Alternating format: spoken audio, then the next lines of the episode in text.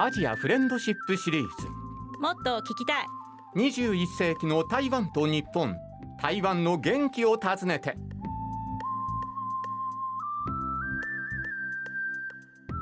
皆様いかがお過ごしでしょうか？台湾大好きアナウンサーの山本直也です。日本と台湾の交流をテーマにお送りしてきた21世紀の台湾と日本も2000年の放送開始からなんと20年ですそこで12月26日まで毎週30分にギュギュギュッと凝縮いたしまして日本と台湾の交流をいろいろな角度からお届けしてまいります。さあそして今日のパートナーはおなじみこの方。大家好我是陳景皆様こんにちは。陳慶です。けいちゃん今日もよろしくお願いします。よろしくお願いいたします。さあもうね12月に入ってあと少しでお正月ということになるんですがねけいちゃん日本に来てお正月で何かびっくりしたこととかありました？私一度も日本のおせち食べたことはありませんけど見たことあってなんか冷たいみたいな感じで、冷たいおせちが台湾あまりないからちょっとびっくりしました、あ台湾のそのね春節の時の料理っていうのはみんなあったかいんですか？そうですね。そしてうちは絶対鍋があって、うん、すごくあったかい雰囲気でしたから、えー、はい、日本のおせちは弁当みたいな感じで 本当にスーパーで見た時は初めてだなと思いました。えー、そうか冷たいのにちょっと衝撃を受けたんですね。そうですねでも結構豪華な感じには見えなかったですそうですねすごく豪華で、なんか色も鮮やかでね、それはすごく美味しそうに見えます、でもまだ食べてないんですよね。じゃあ来年のお正月はぜひ 食べてください、予約します。はい。けいちゃん今日も30分よろしくお願いします。よろしくお願いいたします。さあ番組の最後には今週もですねプレゼントのお知らせがありますので最後まで皆様お付き合いよろしくお願いいたしますこの番組は台北中日経済文化代表所公益財団法人日本台湾交流協会台湾観光局の講演 RTI 中央広範電台の協力でお送りいたします。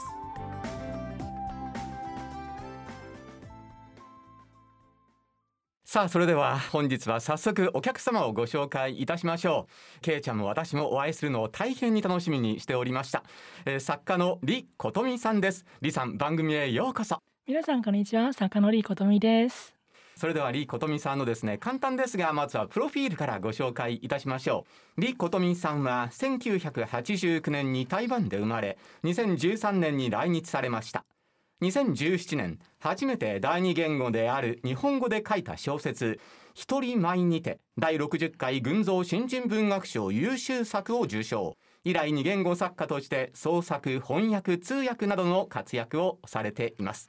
2019年には小説5つ数えれば三日月がで第161回芥川賞第41回野間文芸新人賞の候補になりました。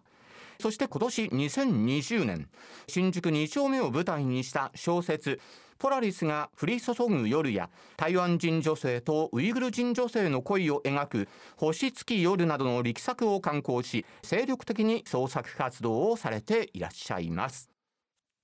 さあけいちゃん、はい、えー、リー琴美さんが目の前にいらっしゃいますよ。はいすごく楽しみにしましてなんかやっぱりあの私とちょっと似てるようなあの主体だなと思いまして私も性別やあと所属についてやっぱり私日本画描いている時すごく感じていて自分はそのくくりの中にいなきゃいけないだろうかなって思ったこともありましてですからすごく共鳴があるところがありました。そうなんありがとうございます。ファンの方からこういう声をいただくのはいかがですか、うん、そうですね。あの表現してきたことってやっぱりある種の越境あるいはそのカテゴライズに対する抵抗みたいなものがあって、うん、でケイちゃんもし日本画私はあまり詳しくはないんですけれども多分結構いろいろ規範的なものがあるような感じがするんですよね。だからその似たような感覚はあるんじゃないかな。さあ今回はですね台湾と日本の交流のこれから私たちの思っていること感じていることということで台湾現地リポーターとして頑張ってくれているよっちゃんと。そして番組パートナーのけいちゃんにいろいろと自由にですねお話をしてもらって李さんにもアドバイザーとして加わっていただくという形で進めていきたいと思っています。よっちゃんは九州福岡の高校卒業後台北の保人大学スペイン語学科へ。そしてスタジオのけいちゃんは台湾の大学から筑波大学の大学院ということで日体それぞれの留学生としての思い。そしてこれからの日本と台湾の交流への抱負などについてですね語り合っていただきたいと思っております。というわけでよっちゃんとはお電話がつながっています。それではですね留学生後輩の2人に対して、えー、お話もいただきたいと思うんですけれども、はい、日本語にはどういうようないきさつで興味を持たれたんですか、うん、そうですね。あのよく聞かれるんですけれども、はい、私自身はね日本語を勉強し始めたのは中学の時で最初は本当に特に理由がなくある日日本語勉強してみようかと思って、うん、そんでちょっとなんか本屋とかに行って日本語の本を買ってきて自分で読み始めて、単語を覚えたりとかそんな感じで勉強し始めました、えー、はい。まあ、もちろんその日本のアニメとかねそういうものが好きだったので割とこう勉強すると面白いなと思ってそれで続けられましたね。日本語はどんどんと吸収できましたか？そうそうそうそう、うん。えー、好きなアニメとかあったので、えー、例えばこうアニメの歌オープニングソングとかテーマソングみたいなのあるんじゃないですか、えそういうのを歌いながらこう重音を覚えたりとか漢字を覚えたりとかそんな感じでした、うん私も最初はアニメソングとかアニメ見たりして、まあ、漫画は台湾はすごく翻訳が早いから大体 中国語のまま読んじゃいますけどやっぱり日本の声優さんがすごくうまいところがあってだから台湾も私高校くらいの時かな日本の声優さんのまま台湾で放送したりするからその時すごく日本の綺麗な発音だなというふうに思いながら勉強しまして。割とアニメソングはすごく難しい漢字とか難しい言葉じゃないかなと。そんなに？一生使えない単語だなと思ったりして。よっちゃんはどうしてその中国語を勉強しようと思ったんですか？そうですね。私はもともと台湾に留学したいなっていうのを決めて中国語を勉強し始めたのが最初なんですけど、うん、まあ私も全く中国語ができない状態で台湾留学を決めたので昔は中国語を勉強してた時はすごい大変だったんですけど今台湾語をちょっとルームメイトに教えてもらってます。えー、でねよっちゃんにはね一度聞きたかったんですけどスペイン語学科ですよね。はいどうして台湾のスペイン語学科になったんですか？そうですねよく聞かれる質問なんですけど まず日本にいた時に中国語とスペイン語両方とも勉強したいなと思って、うん、で台湾に来ちゃったら日常生活の間で中国語も学べるし専攻スペイン語にしたら2つとも言語を同時学習できるなって思って選んだんですけど実際台湾に住んで台湾の大学の言語教育の高さにすごく驚いて、台湾でスペイン語を勉強するって決めてよかったなってよく思います。うんまあ一挙両得生活の中では中国語を覚えてで大学ではスペイン語を覚えるというなかなかよく考えてますね。はい、李さん、こういう勉強の仕方もあるんですね。うん、そうです、あるんですね。ねけいちゃん、どうですか？恐ろしいなと思います。私今日本でも精一杯だなと思います。もう大学生なのに、すごく 偉いなと思いました。ありがとうございます。ねこの留学生お二人はですねまあその言語を使いながらまたあの違う勉強をされているということなんですが李さんもですね日本語というまあ第二言語と言ってもいいと思うんですがそれを使いながら今お仕事をされてるわけですよね、そうですね。はい。まず小説を書いているという、はい、うん、今夢にも思ってなかったことですね。しかも日本語の小説を書いてらっしゃる。そうですねはい、よね。うん、何でしょうね。自分は中学校の時からもう中国語で小説を書いてたんですね。で割とこう日常会話レベルにとどまらず、あの割とこう深い文章表現とか文学表現を追求していたので、日本語を勉強し始めた後もやっぱりその同レベルの表現を追求していたわけですよ。うん、えー、よっちゃんその留学してからどうですか？生活で変わった点とかありますか？あ、私すごくあの早起きが苦手だったんですけど、ええ、台湾の大学って朝8時から始まる授業をザオバーって言うんですけど私の学校のスペイン語学科は毎日ザオバーがあるので、え、授業中にしっかりと集中できるように私はよく睡眠をとるように気をつけてます。ああそうなんですか。今李さんがちょっと苦笑いされてるんですけど。あまあ大学の時はその必修でなければ基本的に一次元二元は授業を入れないようにしてました。だからその夜型です。よ完璧に夜型なので8時9時の授業はちょっと無理でした。えー、じゃあよっちゃんはよく続きますね。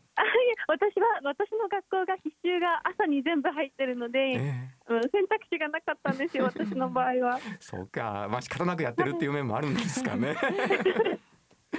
えー、けいちゃんはどうですか？あの日本に来て生活はどういうふうに変わりましたか？まあ、さっきのような朝8時からの授業は日本がなくなっちゃって、うんもう朝8時でも9時ぐらいの感じしていますからねすごく幸せだなと思いました。あと、まあ、今私もすごく夜型になっちゃいますけどええなんかね制作をするためになんか夜の方がなんかすごく冷静になったり誰もいない時は一番論文書きやすいとかえ そういうふうに思っちゃいますけどただただ時間管理がちゃんとしてないなと思う毎回あまだ論文完成してないと思った時は、まあ、夜が寝れなくなっちゃいました。そうなんですね。えー、よっちゃんはなんかそんなプレッシャーにこう苛まれることってありますか？台湾に去年来た時はたくさん感じることあったんですけど、え台湾の同級生がすごく優しく助けてくれるのえで、うん。今はあんまり感じないですね。うーん。あの生活面も随分変わったと思うんですがそのあたりはどうですか、学校以外の生活は私今シェアハウスに住んでるんですけど、え18人の台湾人と私1人日本人が住んでてで皆さん社会人の方が多いので看護師の方だったりシェフの方だったり友達がたくさんできたんですけど、ええ私台湾で普段使われている中国語とは他に台語という台湾語があるんですけどええ台湾語を覚えるようになりました。ええいろんな方がいらっしゃる中で生活しているっていうのはどうなんでしょうね。いろいろとちょっと気を使うところもあるんじゃないですか、あのすごく楽しいです、まあ、気を使う部分はもちろんシェアハウスなんであるんですけど、うん大学では普段できないような友達がたくさんできたりするので、私の人生の刺激になってます。どんなことをして楽しんでるんですか？えっとですね、私のルームメイトに一人フランス料理のシェフの方がいるんですけど、え。その方にフランス料理の作り方を教えてもらったりとか、逆に私が日本の味噌汁の基本的な作り方を教えたりとか、えうん。お互い学ぶことが多いですね。ええけいちゃんはどうですか？日本に来てなんか楽しみって見つけました？自分は再発見しましたね。さっき言った料理の話は、自分は家族の中で多分12ぐらいあ2ぐらいかな？料理の力が持っているなと思いましたけど実際あの日本来てから本当に留学生の中でみんな一緒に一品料理を出すみたいな感じで出してみたらもう生ゴミみたいな ことを言われまして 本当に自分の料理は本当に料理では言えないなと思いました。またまたそんな 本当です本当です自分も、まあ、食べるぐらいだったらいいなって今うん最近思いました。そうですかもう教えることがすごいなと思いました。えーこのお二人留学生の方々はですねえ今現在留学中ということなんですが李さんはその留学されていた時、はい。えーどういうふうなことを楽しんでいらっしゃったんでしょうか、はい、そうですね。うん。あの私が台湾にいた時は基本的に全くこう学生だったんですね。うん。で台湾の大学というのは多分日本ではあまりないと思うんですけれども寮というのがあってですね、まあ、ええ。4人部屋とか多いところは6人部屋みたいなそういう、え。まさに集団生活が普通の場所だったんですけれども、うんで日本に移住してきて初めてこう自分の名前で、ね、家を契約して家を借りてで自分のこう空間があって、まあ、一国一城の主になったみたいな、うん そんな感じはしました。ああ一人で一部屋をこう占拠できるという、そうそうそうそう。それが私的には結構ね落ち着きました。へえさあよっちゃん。はい。実際にその台湾に行ってみてこれは本当に良かったなーって思うところはありますか？えっとですね、交友関係が広がったことですかね。うん。まあ、シェアハウスでお友達がたくさんできたっていうのもあるんですけど台湾に留学に来ている日本人の交換留学生とか正規留学生の友達が増えてよくあの日本人会っていうのを開くんですけど、ええ。まあ、同じ大学の人もいれば違う大学の人もいて年齢も違ったりするので台湾に留学しに来てる方ってとっても面白い方が多いので、うん学校外にまた新しいコミュニティができてるっていうのがすごくいいことだなと思ってます。うんそれって大きな財産になりますよ。そうですね。いろんな方の人脈が増えてるので、すごくありがたい経験をさせてもらってますね。いやーそれは最高だと思いますけれどもね。どうですか？留学してみて自分自身もなんかこの辺りが変わってきたなっていうところありますか？とってもになりましたね。今まで私結構シャイな方でう、ん大人の方とか初めてお会いする方に自分から話しかけるのがすごく苦手だったんですけども、今はその人のことを知りたいっていう気持ちが先走っちゃってよく話しかけるようになりました。へえやっぱり日本じゃそういうことなかなかできなかったんですね。そうですね。結構消極的な感じでしたね、日本では。えー、留学で積極性を身につけたということなんですが、けいちゃんはどうですか？私正反対ですえねー、どうした？なんだろう私もともともう新しい環境にいたら3ヶ月くらい友達いないまま 生活したりするタイプの人で、うんまあ、向こうから声かけられないと私は声かけない方だから、うん本当に友達作るのはすごく遅くて、うんですから日本来てその時ちょうど同じ研究室台湾人の先輩がいて、ええ。その先輩はすごく先に声かけて「どこ行っても行きます?」って一言聞いたりしてそれはすごく助かりました。うん。積極になるってさっきよっちゃんが言ってますけど私本当に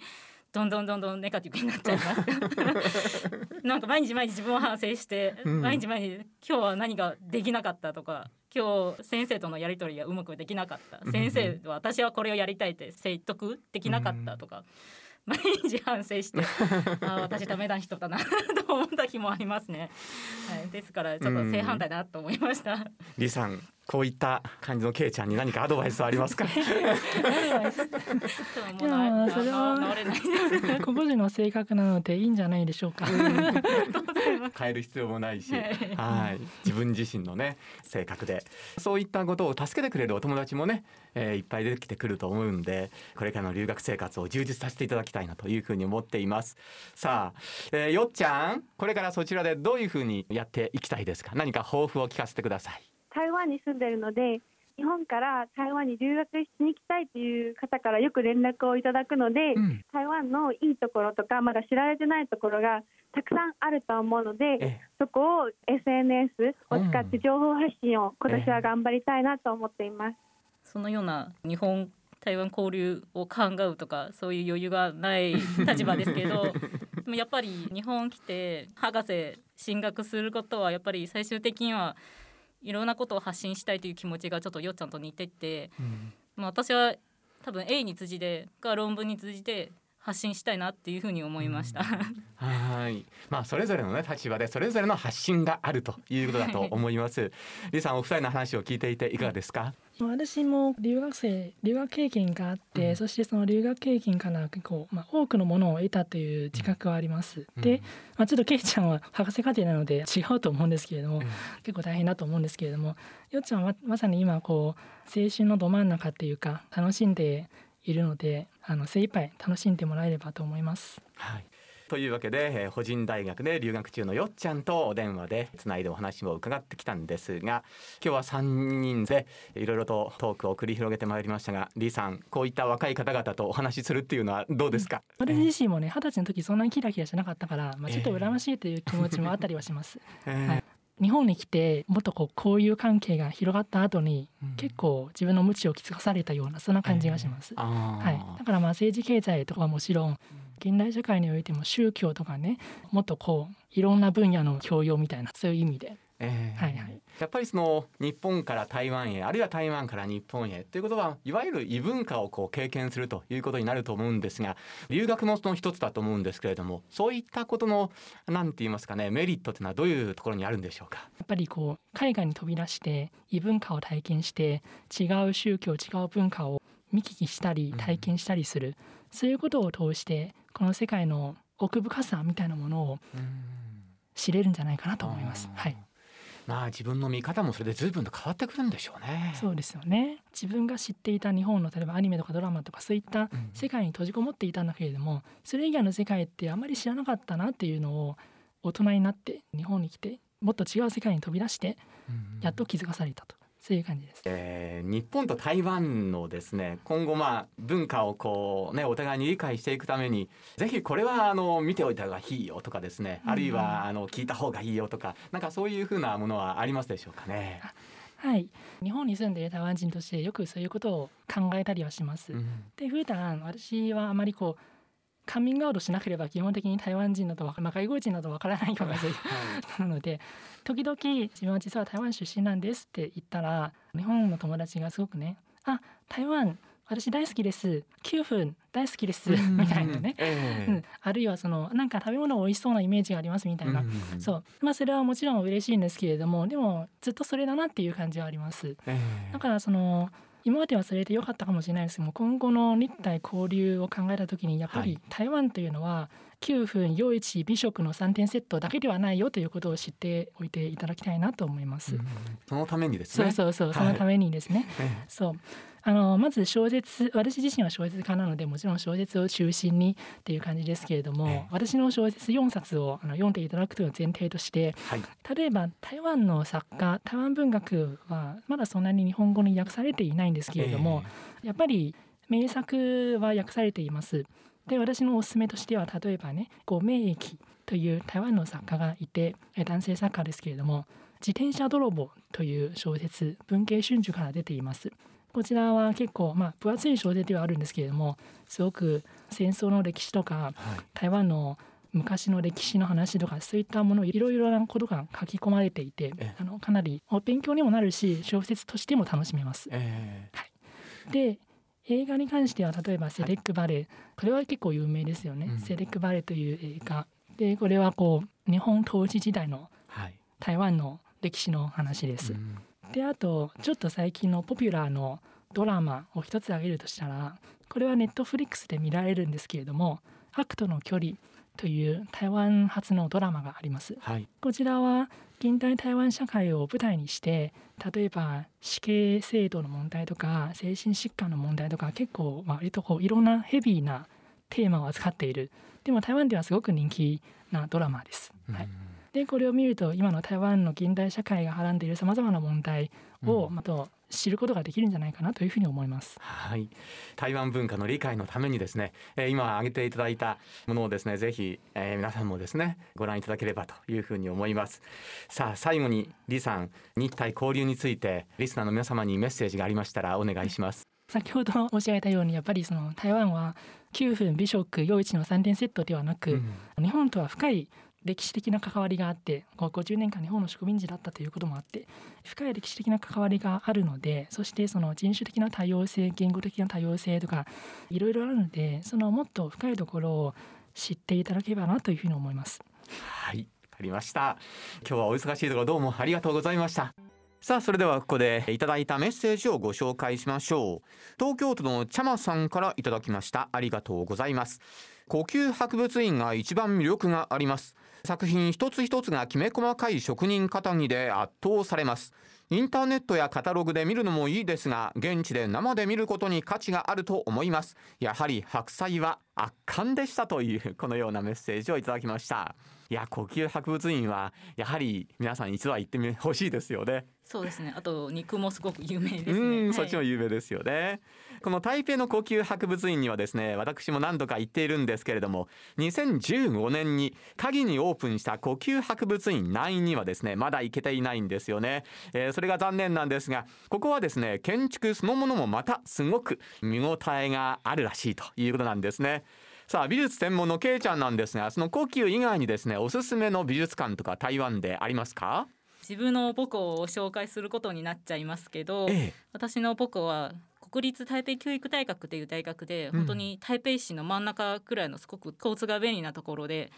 8年前くらいかな本当に最近のことで学校の中で美術館ができてその美術館がちっちゃいんですけど建物自体もすごく綺麗で、えもう最近は台湾の日本当時時代のアーティストとか美術を勉強している方々の作品を展示していて、えまあ、今日本にいる方々見に行くのが難しいですけどその美術館はちゃんとホームページを作って、うん。展覧会自体もホームページちゃんと作りましてええ。図録も発売してるんですけど日本で買えるかとかはわからないんですけど私はすごく買いたいです。あの中の情報はすごく豊富で日本と台湾の美術ええ。とのつながりが素晴らしい資料になるしこの展覧会当時でぜひぜひ日本の方は日本を再発見してほしいなと思いました。はい、けいちゃんの母校台北教育大学の中にある北市美術館、はい。えー北に師匠の師と書いて北市美術館です。こちらのサイトぜひ覗いてみてください。さあこちらもぜひチェックしていただきたいんですが台湾観光協会です。こちらはですね台湾観光名所やスポットなどの資料やパンフレットなどが揃っています資料の取り寄せもできますのでサイトやお電話でお気軽にお問い合わせください。また台湾観光局のサイトいろいろ遊び台湾通信でも台湾の観光情報が充実しています。ぜひチェックしてください。食やイベントはもちろん美しい自然風景も満載です。ぜひ検索登録してみてくださいね。さあそしてお待たせいたしました。プレゼントのお知らせです。今回のラインナップは台湾観光局よりヒノキのキーホルダーを2名様そして本日ご出演いただいた李琴美さんのサイン入りの著書を3名様にプレゼントいたします。ご応募ははがきに住所氏名電話番号と必ず番組へのご感想ご希望商品名をお書きの上郵便番号105-8565ラジオ日経21世紀の台湾と日本係までお送りください。また番組ホームページからもご応募いただけます。締め切りは12月25日金曜の消印有効です。皆様からのお便りご応募お待ちしております。さあけいちゃん。えー、いよいよ今日がですねラストのご出演ということになったんですがどうでしたか？そうですね。この経験値ではすごく異質だなと思っていて、うん、でもさらに考えたら今年はもともと異質な1年だなと思いますね。今年私は5月以前はほぼ家にこもったり何もできませんでしたね。で5月は無理やり1本の論文出しましたけどもうボロボロでひどい内容でした。いまだにまだ修正が終われなくて。6月の頃初めてこのラジオのことを聞きましてその時はただただ一つのことを完成したいっていう気持ちで日本と台湾のためにとか積極的に何がしたいっていう気持ちだけではなく、何がしないと今年は終わりますみたいな ことは怖くてその気持ちであやりますって早く決めました。この番組のおかげでいろいろ体験しましたね。逆にむしろね私の方が違う視点で台湾を再発見しましたね。あそうですか。本当に短い間にこの番組のスタッフ様と視聴者の方々本当にお世話になりました。ありがとうございました。はい。いやけいちゃんのね再発見のお手伝いもできて本当に嬉しいです。また機会がありましたらねぜひよろしくお願いします。呼んでください、はい、ありがとうございます。ありがとうございました。ありがとうございましたさあこの番組も来週がいよいよフィナーレということになります。12月26日の放送です。それでは皆様それまでどうぞお元気でお過ごしください。お相手は山本直也でした。再见この番組は台北中日経済文化代表所公益財団法人日本台湾交流協会台湾観光局の講演 RTI 中央広範電台の協力でお送りしました。